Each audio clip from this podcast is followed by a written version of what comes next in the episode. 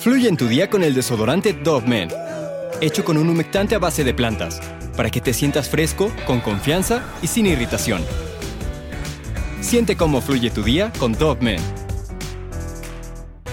Hablarte de este tipo de casos nunca es fácil y si lo hago es porque siguen siendo temas relacionados al canal y si no has escuchado la triste historia de Adrián Jones, pues bueno, prepárate para un relato indignante y bastante horrendo. Hoy te voy a contar lo que le pasó a un niño de escasa edad a la cual le quitarían la vida y lo echarían con los marranos, con los cerdos, con estos animalitos.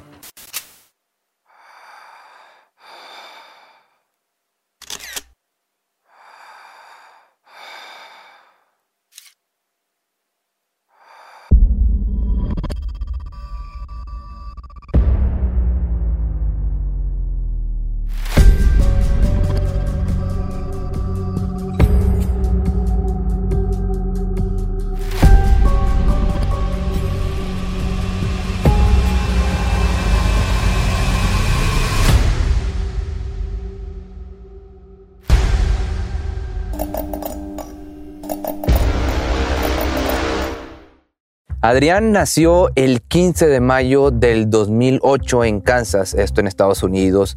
Quinto hijo de Diana Pearce y segundo de los tres que tuvo con Michael Jones, un hombre que se desempeñaba como agente de finanzas. Desde pequeño los problemas estaban presentes. Su madre, la verdad es que era una mujer ausente, por lo que la encargada de cuidar a Adrián fue su media hermana Kiki, la mayor de las hijas del matrimonio. Al cumplir los dos años, esto en el 2010, la pareja decidió terminar su relación y se divorciaron. Y como suele pasar en la mayoría de las rupturas, los que más sufren pues evidentemente son los hijos y esta no fue la excepción. La negligencia de Diana era ahora más que evidente, despreocupada de la responsabilidad de ser una madre, los chicos comenzaron a faltar tanto al colegio que los directores llamaron al servicio de minoridad y familia de Kansas.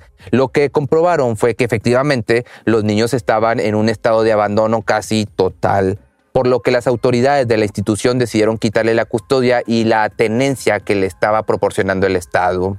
La meta era buscar una mejor alternativa para que los tres pequeños pudieran tener un mejor futuro y fueran cuidados, pero de pronto el padre de familia Michael Jones se hace presente y sale con la novedad de que está recién casado y con más hijos, listo supuestamente para hacerse responsable, por lo que pidió la custodia total para estar con sus tres retoños. Y no les voy a mentir, esa parecía pues digamos la solución definitiva o en teoría tenía que ser la solución definitiva. Las autoridades le dieron la custodia y los tres fueron enviados a casa de Michael, su mujer Heather y las cuatro hijas de la pareja. Como podrás darte cuenta, se convirtieron en una familia numerosa casi de la noche a la mañana. De los siete hermanos, la mayor tenía 11 y la menor un año y medio, Adrián, era el único varón un gran problema es que las autoridades no estaban al tanto de ciertas conductas nocivas y potencialmente peligrosas de esta pareja. Cosas como que Heather era adicta a las sustancias dañinas, a esas sustancias ilegales, de las cuales este tipo de sustancias que te causan dependencia y que por otra parte Michael era un hombre sumamente violento. Y si creías que esto era lo peor, pues déjame decirte que no. La casa del matrimonio estaba también repleta de armas ilegales. Las cosas comenzaron entonces a ponerse feas cuando en el año del 2011 Adrián fue ingresado por primera vez en un hospital. Ese día tenía los ojos con heridas y moretones por todo el cuerpo. Los servicios sociales de Kansas saltaron y trataron de hacerse cargo de la situación, pero el padre de familia evadió la responsabilidad total al apuntar a Heather como la culpable. Les aseguró que eso había sido un acontecimiento de una sola vez y que ya estaba separada de su esposa. La familia fue derivada a terapias psicológicas para aliviar los problemas, pero Michael había mentido. Él y su mujer seguían viviendo juntos. Un año después, ahora pues en el 2012, la familia se mudó a Missouri y los trabajadores sociales de Kansas perdieron contacto total con ellos. Esta vez ninguno de los chicos fue al colegio, pues Michael había decidido educarlos desde casa y bajo sus reglas. Y los problemas, pues evidentemente siguieron y siguieron, ahora sin la supervisión de las autoridades ni los especialistas. Para julio del 2013, en una entrevista con un grupo de servicios sociales del estado de Missouri, Adrián, que en ese momento tenía tan solo cinco años, dijo, papi me patea, me golpea tan fuerte en la cabeza que un pedazo de hueso se salió, me da trompadas en el estómago y mamá me sigue tirando de las orejas y me duele mucho. Me encierra en mi cuarto y tengo que dormir sin almohada y sin manta. Podrás preguntarte, como yo me lo hice, el por qué nadie decidió hacer nada y sinceramente es que, pues no sabría decirte. Los médicos en su momento no encontraron signos de abusos después de las declaraciones del pequeño, por lo que simplemente decidieron esperar, lo que a mi parecer es un tremendo error. Después de esto, la familia dejó de responder a los llamados de los grupos de servicios sociales del estado y tomaron la decisión de mudarse nuevamente a Kansas, en donde alquilaron una casa en una propiedad aislada. Lo que buscaban era que no hubiera vecinos, algo muy extraño y que deja en claro las intenciones de la pareja desde un inicio. Para este entonces los Jones ya eran unos expertos en eludir la vigilancia de la policía y los grupos protectores. La violencia y el maltrato hacia Adrián en especial no hizo más que aumentar de manera abrupta. Durante esos meses, Michael Jones llamó a la abuela del niño, Judy Conway, para decirle que el niño estaba ingresado en un hospital psiquiátrico debido a problemas psicológicos por la separación de sus padres, lo cual era una mentira total. Lo único que querían era evitar que alguien preguntara por el menor, pero él se negó a decirle dónde vivían y colgó abruptamente. Yuri llamó dos veces a servicios sociales, pero no consiguió mucho o nada. Según el medio dailymail.com, la niñera que cuidaba a sus siete hermanos también se había preocupado porque había visto a los menores y se había comunicado con las autoridades. Dijo que estaban rodeados de ropa sucia, envoltorios de comida y excrementos de ratón. Los funcionarios de Kansas recibieron no menos de 10 llamadas de atención. Incluso de algunas personas han visto a Heather golpear al niño en numerosas ocasiones.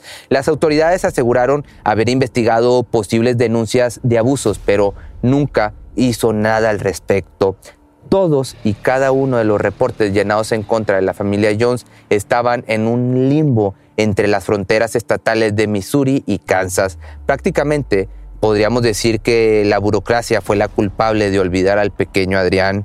Sin educación formal, sin amigos, sin testigos y sin un estado protector, el niño se encontraba metido en un infierno y a merced de la locura de esas dos personas. Y lo peor llegó mucho antes de lo que se pudo esperar. El miércoles 25 de noviembre del 2015, la policía recibió una llamada de emergencia desde una casa de la calle 99 Norte al 5200 en Piper, Kansas. Como podrá suponer, la llamada era de los Jones y la razón era violencia doméstica. Según Heather, su marido Michael en un arrebato de cólera le había disparado con un arma mientras tenía a uno de sus hijos en brazos. Cuando las autoridades arribaron al lugar de los hechos, lo recibió la mujer se veía bastante nerviosa y se trababa al hablar. Ella aprovechó la oportunidad para pedirles a los oficiales que por favor revisaran todo el domicilio en busca de los restos de un niño, pues temía lo peor. Los cuerpos de seguridad, atónitos ante la propuesta, comenzaron la búsqueda. Para que te imagines el estado en el que la familia Jones estuvo viviendo, quién sabe cuánto tiempo, te voy a describir un poco su casa. Basura, envoltorios de comida rápida y hasta desechos de ratones inundaban el piso. Aparte, agujeros de bala en las paredes, en el suelo y hasta en el techo.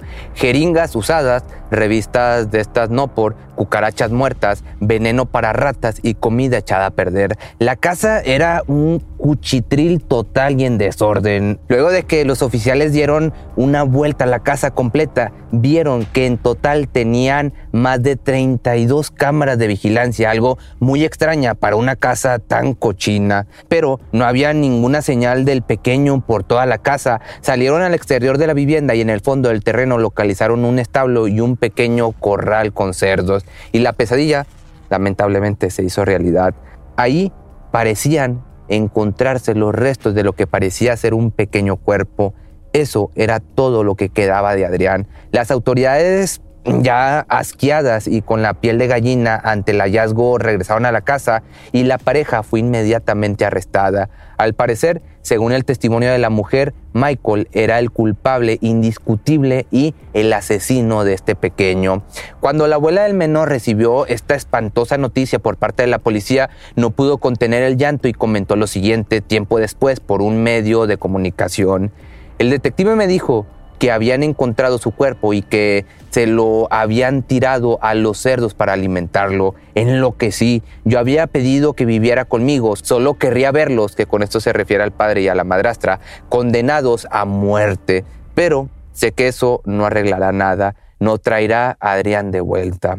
Totalmente destrozada y como ya ves con el remordimiento, comentó que ella había pedido llevarlo a vivir con ella, pero que nadie le había prestado la atención suficiente, algo así como con el caso de Lucio, ya me acordé. Haz de cuenta el caso de Lucio. Una vez que los responsables fueron puestos en las manos de los encargados de llevar justicia, Heather hizo una llamada a Jane Hoovers, la dueña de la propiedad que estaba alquilando. Le pidió un favor bastante extraño. Le dijo que si podía guardar las fotos de su hija, ya que la policía probablemente se llevaría la computadora y ella quería conservar algún recuerdo. Jen no muy convencida, pero sí accedió a hacerlo. Un error que le costaría largas noches de insomnio. Cuando entró a la computadora e ingresó en la carpeta en la que se encontraban las imágenes, vio algo inimaginable.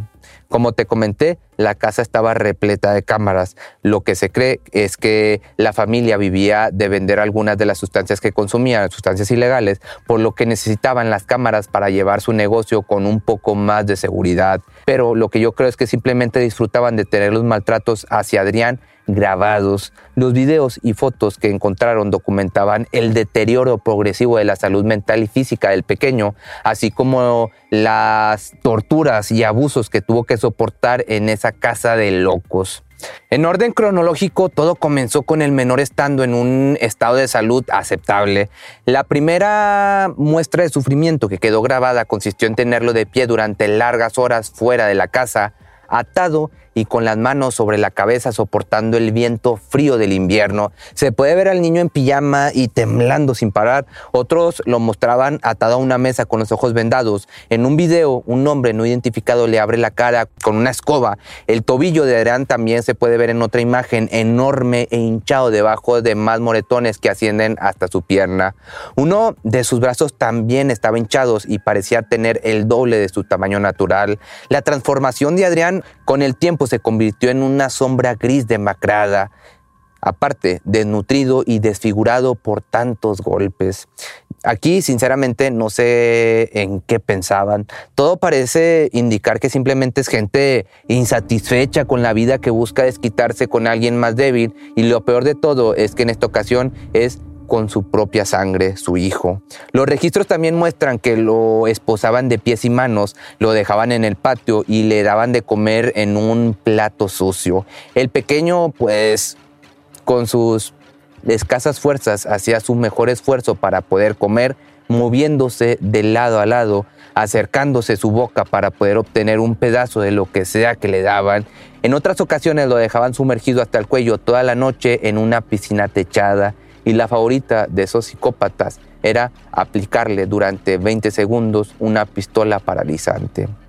Como cualquier persona, después de un tiempo de soportar estos sufrimientos, Adrián, debilitado y en los huesos, decidió recluirlo en un cuarto de baños, atado a una silla, sin ropa y con una cámara de vigilancia lo abandonan, lo olvidan y dejan de alimentarlo mientras el niño grita todas las noches y sus hermanos no pueden hacer nada para ayudarlo.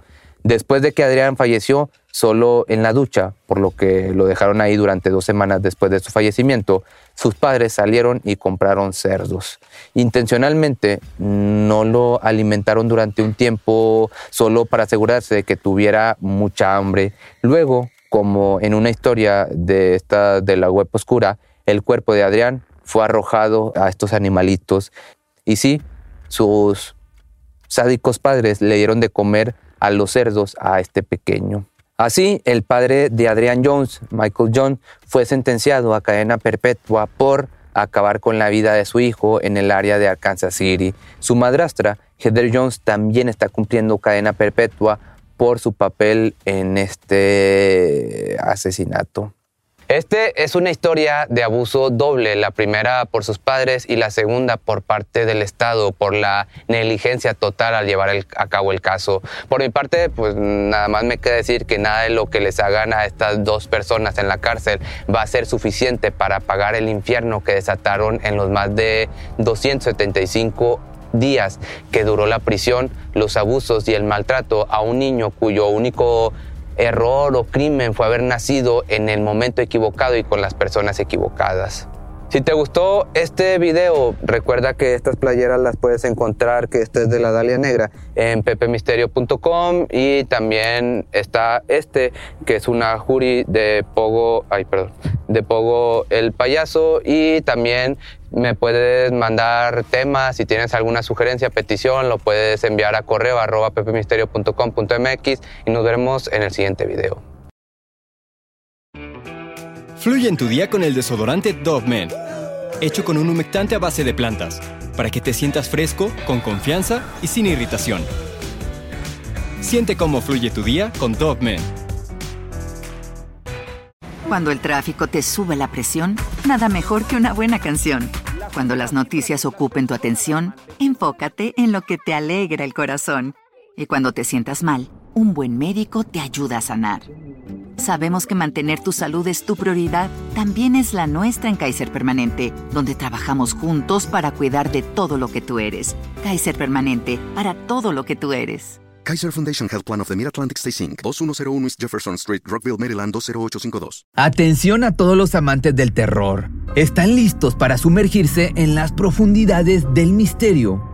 Pues les presento Archivos Perdidos, el podcast que explora las historias más escalofriantes de México. Archivos Perdidos no es solo otro podcast de horror, es una experiencia única que te lleva de la mano a través de historias como si estuvieras ahí mismo, viviendo los eventos junto con los protagonistas. La producción del podcast es impecable, con una narración cautivadora, efectos de sonido envolventes y una música que te sumerge en cada narración. Y si has vivido algo inexplicable, envía tu historia al correo archivosperdidos.genuinamedia.com y únete en este viaje a lo desconocido. Y no olvides también seguirlos en Spotify y Apple Podcast para no perderte ningún episodio. En resumen, si eres un amante de los misterios y las historias intrigantes, Archivos Perdidos es una adición, un complemento obligatorio a tu lista de reproducción.